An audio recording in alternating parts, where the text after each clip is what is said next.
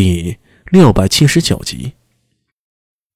陛下，苏大为拱手说道：“后宫嫔妃也有省亲的机会，可能他一时受不住诱惑，接受了诡异的礼物。诡异的礼物。我曾听玄奘法师说，人与诡异是如何而来。玄奘法师说，诡异原本也是人，也是人。你这讶然了。”上古之时，人与鬼异本来就是同族，但人心的黑暗能引来恶鬼，与恶鬼定下契约，获得种种力量，这便是诡异。苏大为停了一停，沉声说道：“我不知徐美人是主动还是被动，沾染了诡异之血，令她成为了半妖。这件事中，是徐美人将那诅咒之物带入宫中，又设计转送于萧淑妃。”他说着，拱了拱手。臣这次有徐美人的口供，他招认了。苏大伟，如此隐秘之事，你又是怎么知道的？李治目光一闪，面色复杂的说道：“一日之间，十二个时辰，你能查到这么多隐秘？”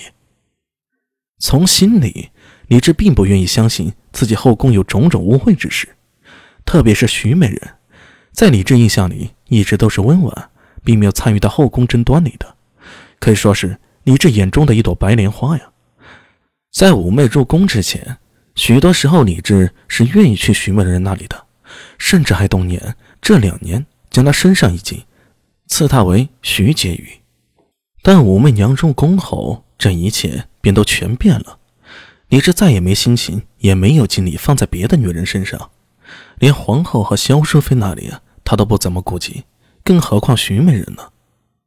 陛下，所有事你一旦做了，都会留下痕迹的。徐美人做的并不高明，被臣一问，她自己心慌意乱，露出了马脚。她可能不是个坏人，只是个被嫉妒吞噬的女人。但是这件事因她而起，在臣看来，最难断的不是案子，而是人心呢。人心，就像萧淑妃和皇后。没有证据说他们一定参与了此案，一定在其中推动，只是有这个可能。人心是无法看清的，这也是长孙无忌他们此次肯退让的原因呢。人心虽然可以猜测，但到底不可凭借这个去定王皇后的罪。关陇王室暂时还是安全的。苏大为说完，殿内陷入长久的沉默。武媚娘低头看着女儿，仿佛化作石像，而李治眉头紧蹙，也陷入沉思。不知过了多久，襁褓里的安定公主哇的一声发出哭泣。武媚娘一下子惊醒，她有些心慌意乱地站起来，轻轻拍打着怀里的婴儿，嘴里轻声哼着曲儿，哄着女儿：“陛下，安定一定是饿了，我先去喂她。”武媚娘向着李治说了一声。又向苏大为深深看了一眼，在乳母的陪同下，匆匆走向了后殿。李治深吸了口气，他此时有一种无力感，连自己的后宫、自己的女人都管不好，都看不清。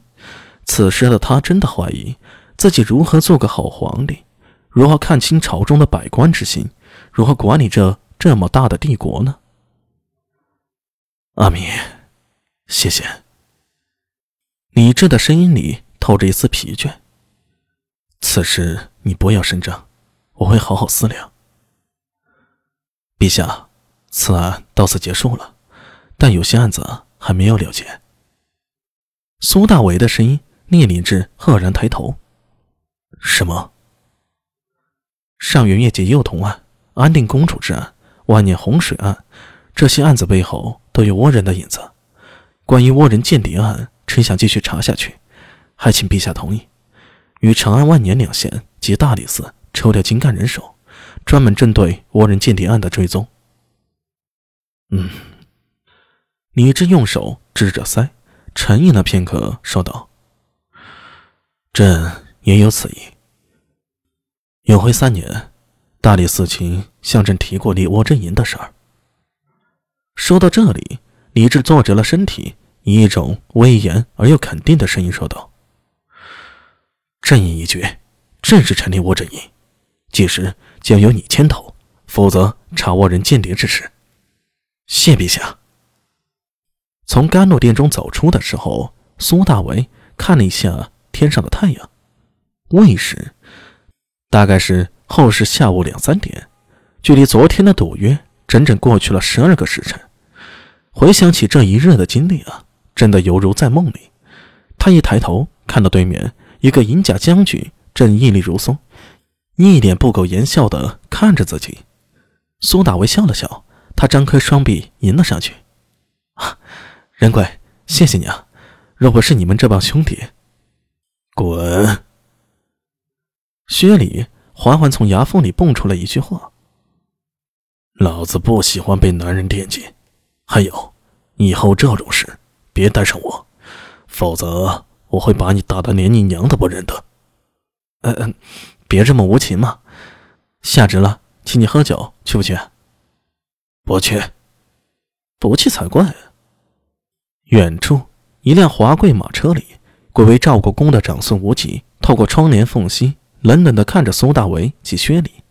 一个熟悉又陌生的词儿忽然出现在他的脑海。一生之敌，未曾想在扫清朝堂上的所有敌人、夺揽朝权的时候，又出现了这么个异类。一个小小的不良人，居然想与我为敌。车帘猛地晃动了一下，良久，不自量力。